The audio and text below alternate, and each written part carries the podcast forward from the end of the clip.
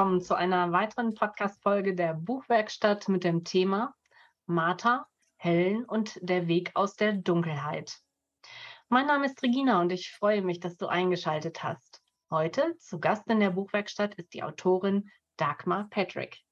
Herzlich willkommen, liebe Dagmar. Fühl dich wohl auf dem virtuellen roten Sofa und ich freue mich sehr, dass du heute die Zeit gefunden hast und hier bei mir sein kannst. Herzlichen Dank, liebe Regina. Ich freue mich auch riesig. Danke für die Einladung. Sehr, sehr gerne.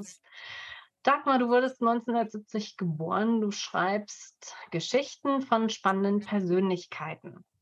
Und eine davon lernen wir heute ja auch kennen. Du hast Anglistik, Filmwissenschaften und evangelische Theologie studiert, was ich sehr spannend finde in dieser Kombination. Ich auch. Du lebst in Ludwigsburg und bist Mutter von vier Söhnen, alle acht. Das äh, kann man nicht, kann man nicht bestellen, aber irgendwie sind sie so rausgekommen, genau, alle vier waren Jungs, genau. Ja, du arbeitest als Filmkritikerin als Jurorin und ähm, da könnte ich jetzt ganz, ganz viele Beispiele nennen, wo du als Jurorin tätig warst, äh, zum Beispiel beim Schlingel, das mhm. internationale Filmfestival für Kinder und junges Publikum in Chemnitz, finde ich sehr, sehr wertvoll. Ähm, du warst Jurorin bei der Kür der Lesekönigin 2018 in Timmenrode und in Halle-Saale. Ja, dann gibt es äh, Arbeiten als Jurorin, Redakteurin in diversen Anthologien, auch wiederum für Schülerinnen und Schüler.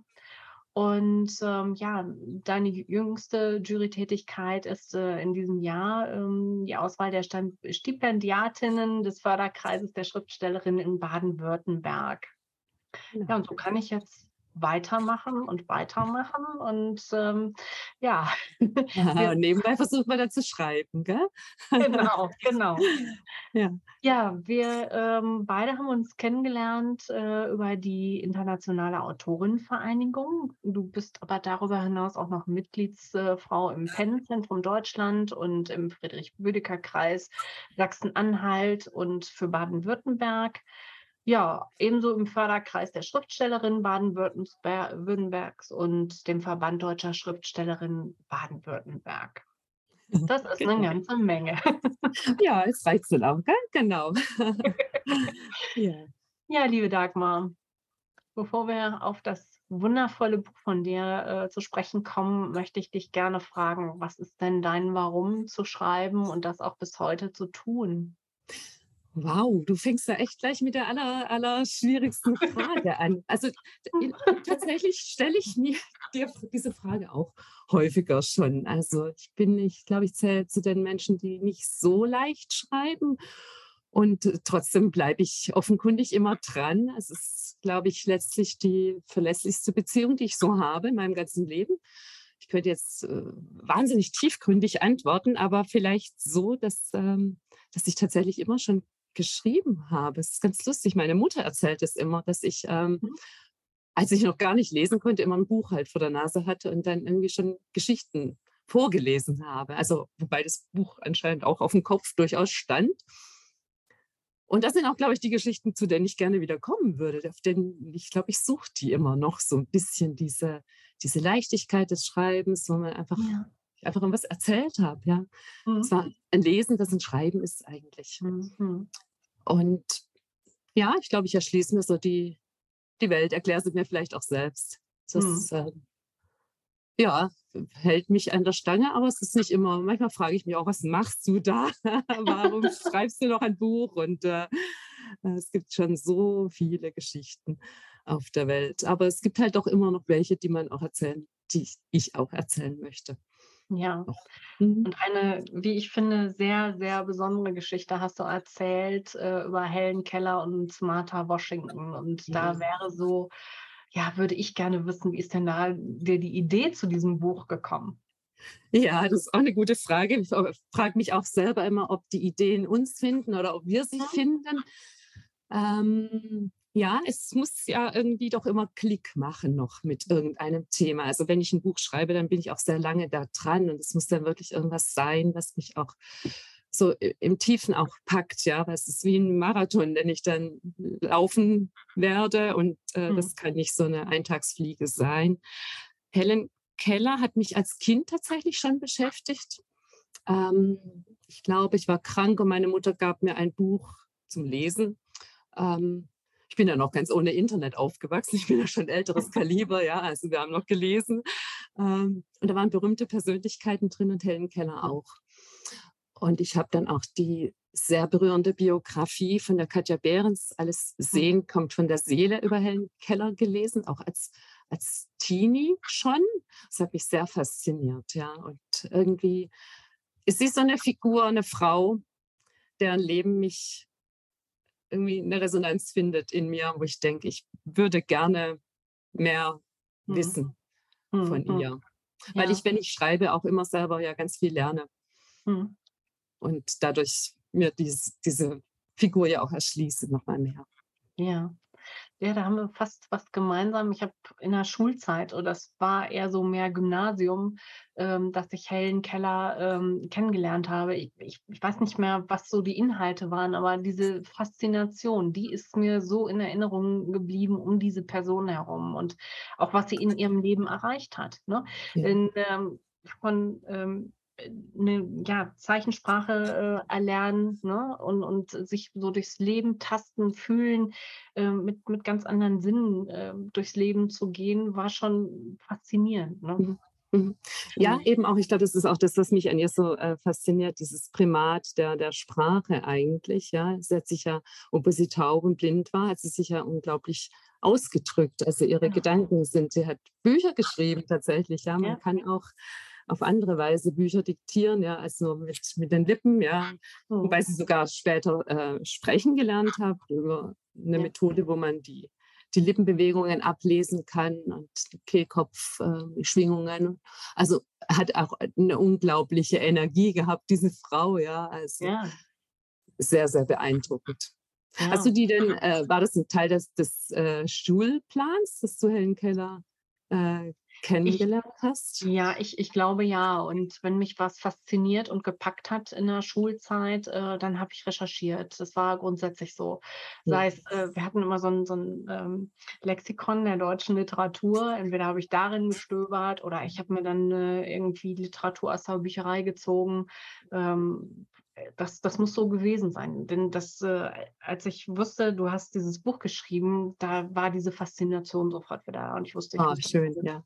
Ja. ja. es gibt nämlich, meine Erfahrung ist, dass viele sie gar nicht mehr so wirklich kennen. Mhm. Umso äh, froher und wichtiger finde ich es eigentlich ja wirklich auch dieses, dieses Buch, sie nochmal in Erinnerung zu holen, ja. Ja. Äh, wobei das Spannende ja eigentlich ist, dass ich, äh, ich wollte eigentlich ein Buch schreiben über Helen Keller, aber eigentlich ist es dann ein Buch geworden über eine ganz andere Figur, ähm, die Martha Washington nämlich. Ja. Du sagtest das schon im Titel, das heißt Martha Helen und der Weg aus der Dunkelheit. Und die ist mir tatsächlich auch so über den Weg gelaufen. Also Bücher verändern sich, Vorhaben verändern sich, weil plötzlich genau. sich was auftut beim Recherchieren, wie mhm. du sagst.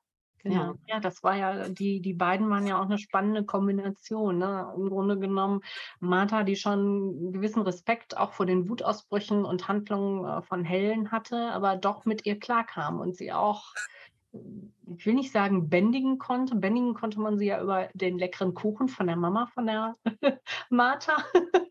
ja, hier den Mund gestopft. Man hat dem genau. Kind den Mund gestopft, im, im Wortsinne tatsächlich. Genau, ja. ja. Ich glaube, sie hat sie nicht gebändigt in dem Sinne, aber ich glaube, ähm, was die Wut genommen hat, war immer der Moment, wo, wo sich Helen verstanden gefühlt hat. Das ist natürlich eine These. Wir sprechen ja über eine Zeit, die wirklich 150 Jahre, also sie ist ja 1880 geboren in Alabama, in den Südstaaten, kurz nach dem Ende der Sklaverei. Das sind auch so Dinge, mhm. auf die ich dann beim Nachdenken ja gestoßen bin und dachte, ja. und Martha ist eben ähm, die schwarze Freundin, die Tochter der Köchin und taucht in Helen Kellers Biografie als solche auf. Hm. Und dann beim weiter Nachdenken ging mir auf, dass das bedeutet hat, dass die Mutter mal die Sklavin gewesen sein muss von den Kellers, die eine große, große Farm hatten, eine Plantage und mhm. Leute, die für sie gearbeitet haben, waren natürlich Sklaven. Das waren keine Menschen, die einen Lohn gekriegt haben. Mhm. Marthas mhm. Mutter auch nicht. Und insofern ist die Beziehung eine sehr ungleiche natürlich. Die Martha muss aufpassen auf die Helen. Und gleichzeitig, glaube ich, hat sie, das sagt Helen Keller auch in ihrer Biografie, sie verstand alle meine Zeichen. Ja. Ja, ich glaube, das, äh, das ist Ja. unter Kindern so, da ist es unkomplizierter, ne? Das ist ja, ja. Es war aber auch gefährlich, die Beziehung, weil, ähm, also Martha musste wirklich, und das sagt Helen auch, ähm, dass sie sie sehr tyrannisiert hat. Mhm, Und mhm. es gibt wirklich einen Moment, wo sie ihr mit der Schere auch die Haare Genau. abschneidet und die kleine Martha sich nicht wehren kann. Hätte ich wahrscheinlich auch nicht gemacht, ja, wenn jemand Blindes neben mir sitzt und taub und mit, mit einer Schere rumfuchtelt und ihr wirklich alle Zöpfe abgeschnitten hat, ja. Mhm. Erschütternd, ja, Ja, wenn man darüber genau. nachdenkt, genau. Das, das ist, schon, ist schon krass. Ja, die, die Helen hatte auch eine besondere Puppe, diese, die, die Mhm. Nancy. Die hat sie immer mit sich rumgetragen und Martha war diejenige, die sie dann auch wieder gefunden hat, wenn sie verloren hatte und wieder zurückgebracht hat. Ja. Ja. Ja, das ist, ähm, das ist auch was ganz Faszinierendes beim Schreiben gewesen von diesem Buch. Also es sind ja, ich versuche ja schon sehr historisch sehr genau zu sein. Ich recherchiere da auch sehr sorgfältig im, im Rahmen aller meiner Möglichkeiten, ja. Ähm, und dann ist es so ein Geschenk, wenn dann plötzlich ähm, Dinge auftauchen in der Geschichte, die tatsächlich so passiert ist. Es ist also verbirgt. Sie hat diese Puppe gehabt, Nancy, die sie sehr geliebt hat. Sie hatte aber unendlich viel mehr Puppen, die alle wirklich in einem Wutanfall irgendwie haben sie irgendwie was, es ging irgendwas kaputt. Mhm. Aber diese Nancy war eher so das Allerwichtigste. Und das ist so ein Glücksfall beim, beim Schreiben dann, wenn du merkst plötzlich, dass die, das Arsenal, äh, die Figuren oder auch die Dinge plötzlich eine Bedeutung bekommen. Ja. Also wie, wie wenn sie zu einem Symbol werden oder eine Metapher sind für etwas. Und das ist so im Grunde die, die Nancy, die hat die Helen Keller geliebt, aber gleichzeitig ist es halt schon eine Puppe, die sie auch immer wieder wegwirft, ja. Und ähm, sie verfügt einfach sehr willkürlich über sie. Und für die Martha wird es, wird es zum Spiegel eigentlich für ihre, für ihr Leben. Sie Mhm. realisiert an irgendeinem Punkt, dass sie genauso eigentlich behandelt wird. Kein Eigenleben hat sie. ist wirklich eine, wie eine Puppe wird sie eigentlich behandelt. Wenn man mit mir spielen will, dann bin ich da und wenn nicht, dann bin ich wieder nicht da. Und das ist ein schlimmer Moment in ihrem Leben, glaube ich, wo sie merkt, ich habe eigentlich keine, ich werde nicht ernst genommen als Person, ja, ich zähle eigentlich gar nicht. Ich habe genauso wenig Gehör wie, wie die, ich finde genauso wenig Gehör wie, wie die hellen Keller. Also sie Ja. sind beide sich eigentlich wieder dann auch sehr gleich, ja, in ihrem Verlangen, eigentlich Gehör zu finden. Mhm. Mhm. Genau. Ja, die Puppe spielt am Ende noch eine wichtige Rolle, ähm, weil sie auch eine Puppe geschenkt bekommt. Ähm, vielleicht ist das nachher eine Stelle, die ich noch vorlesen kann, dann brauche ich das nicht vorne wegzunehmen, aber die spielt dann auch in Helen Kellers ähm, Finden zur, zur Sprache eine ziemlich große Rolle. Mhm. Ja, also weil sie war ja wirklich, haben wir das deutlich gesagt, sie war ja wirklich taub und blind, das Mädchen, ja. Mit genau. zwei Jahren, sie konnte schon, ähm, sie muss ein sehr kluges Kind gewesen sein. Ich bin selber Mutter von vier Kindern und Helen Kellers Mutter behauptet, die hätte schon im halben Jahr so ansatzweise gesprochen. Das kann ich mir nicht vorstellen, ja. Aber Helen Keller muss unglaublich begabt gewesen sein und erkrankte dann im Alter von zwei Jahren sehr schwer an Gehirnhautentzündung wahrscheinlich, ja. Wurde dann wieder gesund, aber konnte eben nicht mehr hören und nicht mehr sehen, ja. Ja. ja, das ist schon tragisch. Das ist tragisch. Und hatte aber diese unglaubliche Wut, ja, mit der sie Mhm. da wirklich rebelliert hat gegen diese, dieses Gefängnis. Wie sie sagte, sie fühlt sich so ähm, wie im Gefängnis. Sie hat die Verbindung gesucht zu den anderen Menschen und hat sich nicht verstanden gefühlt. Das hat sie unglaublich wütend gemacht. Genau, diese Wut war ja auch immer oder etwas, äh, was immer wieder ausgebrochen ist. Ne? Unglaublich, ja, ja. Also, äh, aber mit einer, einer, einer äh, Werbe, ja. Also, das kann man sich nicht vorstellen, aber es ist wirklich so verbirgt, dass sie das Geschirr einfach zertrümmert hat in dieser Familie. Und es, es gibt auch einen ganz tollen Film, der irgendwie einen Oscar auch gewonnen hat. Ähm, das Licht im Dunkeln, wo, wo das wirklich, also auch die Szenen sehr drastisch dargestellt werden, wie sie da, sie ging ja, die hatte nie gegessen am Platz, sondern sie ging immer tastend durch die Teller der Familienmitglieder und hat sich halt von jedem Teller genommen, was sie wollte. Und wenn sie dann Wutausbruch gekriegt hat, dann flog halt das Geschirr an die Wand. Ja. Und das Mhm. Essen der Mutter von der, von der Martha, die das natürlich gekocht hatte Hm. für die Kellers. Ja. Wobei ich wirklich denke, ihre Wut war eigentlich auch das, was sie so ähm, naja, gerettet ist wahrscheinlich das falsche Wort, aber sie hat es einfach nicht zugelassen, ja, dass man sie so wegsperrt. Hm. Also sie wollte wirklich dranbleiben und das ist natürlich ein, ein absolutes Glück, dass äh, die Lehrerin, die die Kellers genau. bezahlen konnten, ja, also die waren natürlich auch betucht, hatten das Geld dafür, diese junge Frau kommen zu lassen, genau. die Anne Sullivan selber fast blind, 19 Jahre alt oder 20, gell, als sie da kam, ähm, dass sie das geschafft hat, das Kind zu erreichen, ja. Absolut, ja. Das, ist, das war unheimlich berührend äh, zu lesen, ja, wie die sich langsam dahin getastet haben. Es war ja auch ein langer Weg. Aber ich mhm. glaube, die, diese Wut ähm, hat, hat der Helen eine unheimliche Energie gegeben, auch für diesen Weg und das auch zu wollen und zu schaffen. Ja. Ich fand das faszinierend. Ich habe streckenweise habe ich geheult, als ich das Buch gelesen habe. Ähm, dann habe ich mich gefreut. Äh, es war, war eine Achterbahn der Gefühle. Das, äh, oh. ja, ich, ja, manche Sachen lebe ich mit und das, äh, ich fand das äußerst faszinierend. Das freut mich, weil äh, ich beim Schreiben, ich habe natürlich schon, oder was heißt natürlich, vielleicht machen das andere nicht, aber ich habe schon sehr gehadert oder auch selber auch gekämpft und gedacht, wie kann das spannend werden? Und spannend ist ja auch, wenn du sagst, wenn du emotional mitgehst mit der Geschichte. Das ist ja für, das wäre jetzt für mich Spannung ja auch, mhm. ähm, dass ich also emotional involviert bin.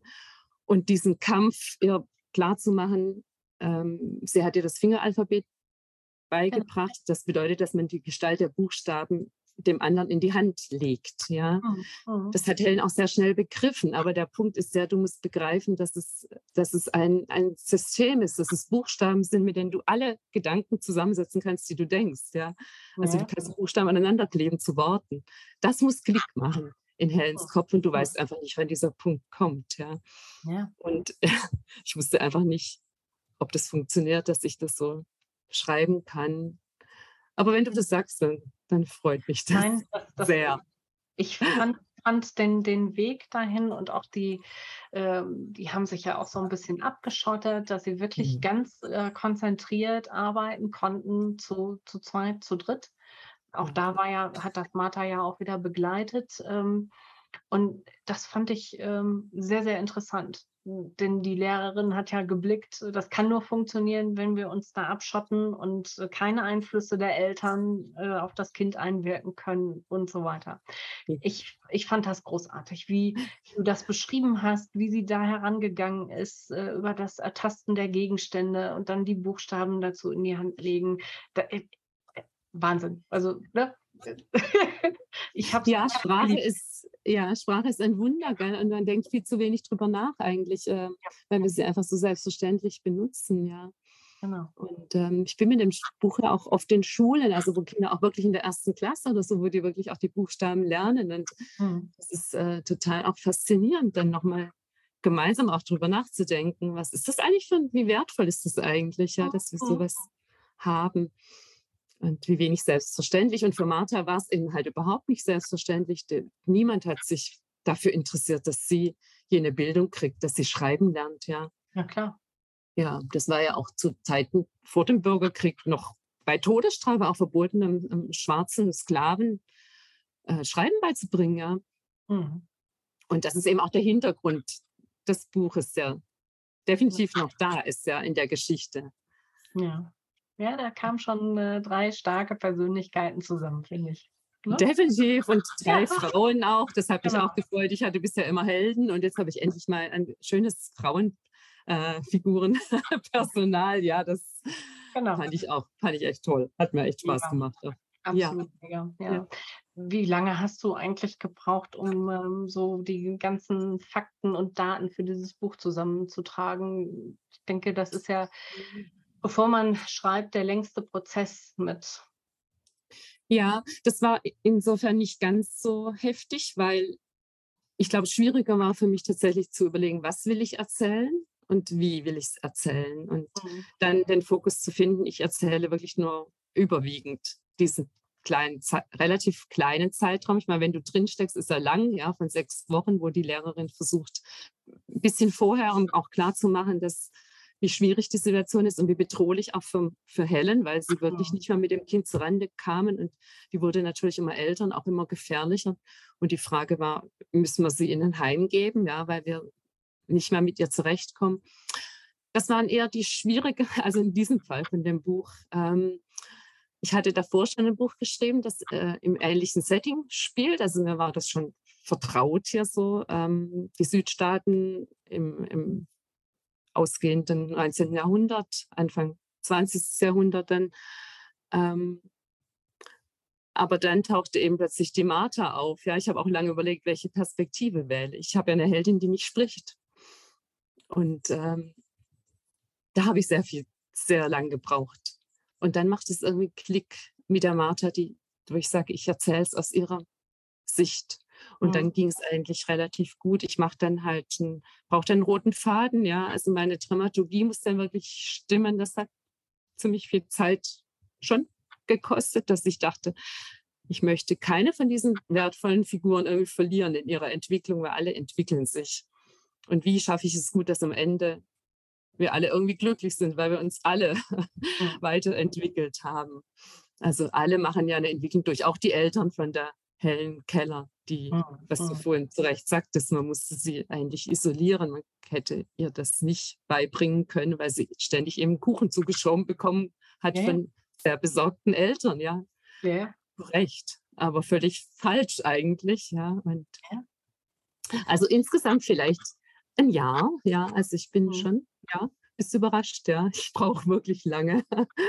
Nee, also das überrascht mich nicht. Also das ist, ich denke, weiß es nicht. Ich habe so, so, ein Buch noch nie geschrieben, aber ich könnte mir vorstellen, dass das normal, normal ist, dass das so langen Zeitraum ja. annimmt. Ne? Weil ja, es ist wahrscheinlich bringt es nichts zu vergleichen. Ich kenne andere, die sehr, sehr viel flotter sind. Und dann denke ich immer, ich brauche immer so ewig lang, um ein, ein Verhältnis auch zu kriegen zu meinem Stoff. Ja. Nein, Aber wenn es dann mal da ist, hm, genau. Genau, das ist, äh, man, man, man fühlt das. Also ähm, wenn es dann das Richtige ist und dann, dann fühlt man den Faden. Das ist einfach so. Ja. Das, das kann ich so bestätigen. schön, sehr schön. Ja, ja. Es ist auch dick, dicker geworden als ursprünglich geplant, aber wir waren alles so im, äh, im Fluss der Geschichte tatsächlich, dass wir so tatsächlich, äh, ja, ja. Das ist mir noch nie passiert eigentlich bei einem Buch, wo ich wirklich sagte, oh, jetzt habe ich 70 Seiten zu viel. Und da geht ein riesengroßes Dankeschön an meinen Verlag, der das so wirklich freundlich akzeptiert hat, dass es länger ist, weil die Geschichte einfach noch nicht zu Ende erzählt war. Mhm. Ja, das ist gut. Aber passiert ja eigentlich nichts, Regina. Das ist ja das Lustige dran. Eigentlich passiert ja nichts, weil eigentlich versuchen sie ja immer nur ähm, zur Sprache zu kommen. Ich und doch. Da ganz, ganz viel passiert in diesem Buch. Und äh, ich finde es sehr erstaunlich für, für diese Zeit und wie auch die, die mhm. Lehrerin äh, sehr fortschrittlich und auf, auf ihre Art das ähm, gelöst hat. Ne? Also mhm. da steckt ganz, ganz viel drin ähm, an Fortschritt und ähm, ja auch einfach machen, umsetzen, tun, wie ich immer so schön sage, an Mut, diesen Weg auch zu gehen. Unbedingt. Sie war total unkonventionell, ja. die, äh, den Eben. Sullivan. Also man, es gab ja auch noch keine Sonderpädagogik in der Zeit, ja, und, und ja. so die Reformbewegung, Montessori und sowas, das kommt erst, ja, aber Blinde zum Beispiel haben damals noch gar nicht mit der Breitschrift geschrieben, was mal unvorstellbar ist heutzutage. Ja, die gab es zwar schon, also dass man mit den Fingern lesen kann, was erhöhte Punkte sind. Ja, mhm. die mussten wirklich in Quadratschrift schreiben damals noch. Ähm, die sie gar nicht lesen konnten dann natürlich. Und mhm. also solche Dinge, die sich dann rasend entwickelt haben. Und die Anne Sullivan war einfach auch sehr mutig und ich glaube, sie war aufgrund ihrer eigenen Biografie wirklich die ideale Lehrerin für Helen, genau. weil sie selber so ein verlassenes Kind war, ja, und mhm. weise war und im Armenhaus groß geworden ist, selber erst mit 14 lesen gelernt hat, ja, weil man mhm. sie gerettet hat, wirklich buchstäblich aus diesem schrecklichen Armenhaus. Und deswegen hat sie nicht locker gelassen und hat sich auch gegen diesen Südstaatenvater von der Helen Keller aufgelehnt. Das war ja mutig. Sie war eine Frau aus dem Norden, ja, der überhaupt nicht äh, gutes Ansehen hatte bei den Südstaaten, mhm. die äh, den Krieg ja verloren hatten. Mhm.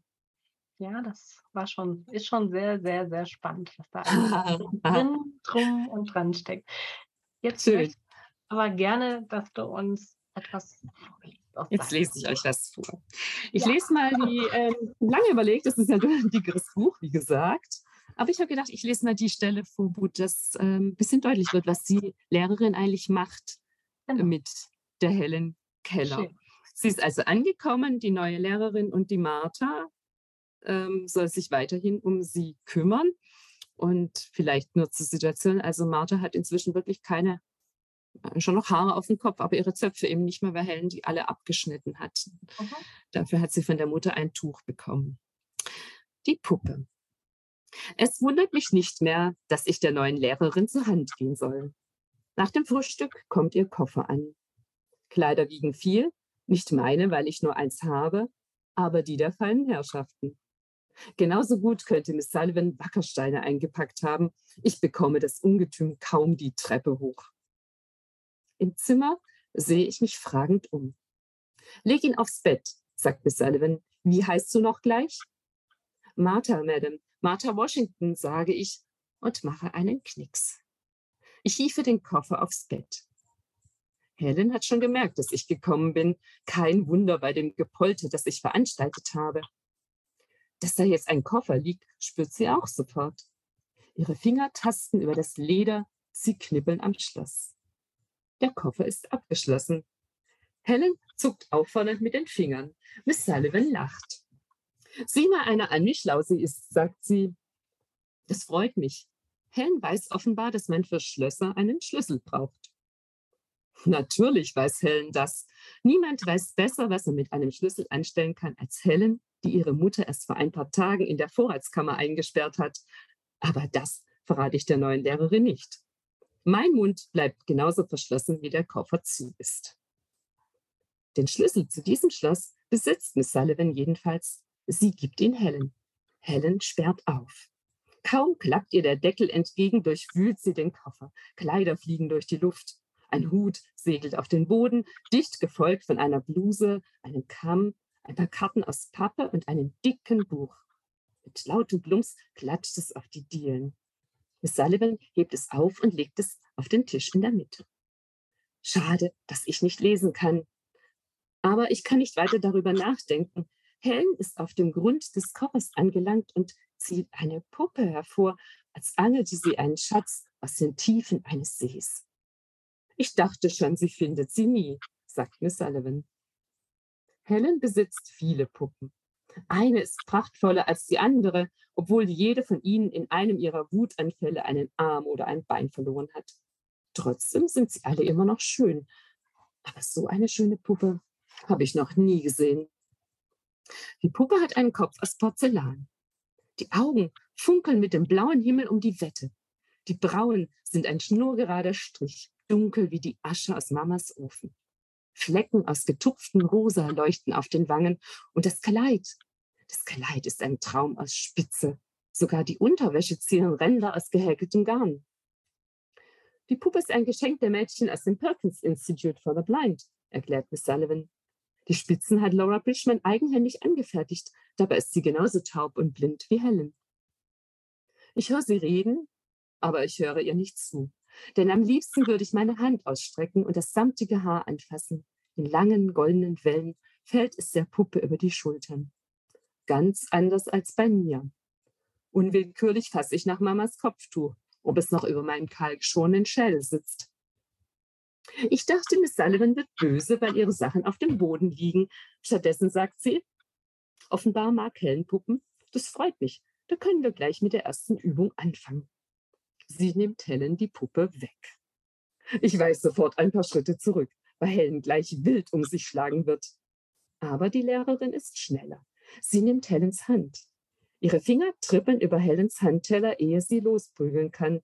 Eins, zwei, drei, vier, fünf. Fünf kurze Handbewegungen in Helens Hand. Das ist eine Puppe, Helen, sagt Miss Sullivan. Man kann das schreiben. P-U-P-P-E. Es ist ein Wort. Helen stutzt. Es scheint ihr zu gefallen, Es ist ein Spiel, das sie noch nicht kennt. Etwas völlig anderes als alles, was wir bisher miteinander spielten. Kein Perlhuhn-Eier suchen, kein Eis machen an der Eismaschine, weder Hafen noch Wege bauen für Schiffe aus Rinde im Tennessee. Es ködert ihre Neugier. Nun bist du dran, sagt Miss Sullivan. Sie klapst auf Helens Handrücken und legt ihre Hand in Helens Hand. Versuch es. Vorher gebe ich dir die Puppe nicht. Helen hält still. Ich bin mir sicher, sie versteht genau, was Miss Sullivan von ihr möchte und ich denke auch, dass es ein leichtes für sie wäre, die Bewegungen nachzumachen. Vermutlich ringt sie einfach mit sich, ob sie der neuen Lehrerin folgen will. Denn Helen ist eine Meisterin der Nachahmung. Sofern sie will, schaut sie alles ab, auch ohne Augen. Miss Sullivans merkwürdiges Fingerspiel gefällt ihr. Es verblüfft mich also nicht, dass sie die fünf Handbewegungen wiederholt, als hätte sie es immer schon gemacht. P-U-P-P-E. Wer hätte das gedacht, sagt Miss Sullivan. Sie gibt Helen die Puppe. Helen drückt die Puppe an sich und wiegt sie hin und her. Miss Sullivan sieht ihr zu. Sie schmunzelt. Das war gar nicht schlecht für den Anfang. Wir sollten sie dafür belohnen. Kuchen mag sie doch, oder? Vielleicht fällt ihr mein verwunderter Blick auf, denn sie erklärt es mir. Ich habe schon mitbekommen, dass Helen gerne Kuchen nascht wobei sie anscheinend für alles, was sie anstellt, mit Kuchen belohnt wird. Das halte ich zwar für un eine Unsitte, aber drehen wir den Spieß doch einfach um und belohnen sie für etwas, das sie richtig macht. Und jetzt lauf und hol Kuchen. Helens nächstes Wort wird Kuchen sein. Das nächste Wort. Wie das klingt. Ich habe noch nie darüber nachgedacht, dass es für die Dinge, die ich anfasse, Wörter gibt. Für Kuchen zum Beispiel. Und dann sind wir aber noch nicht da, natürlich, obwohl der Anfang schon so vielversprechend ist.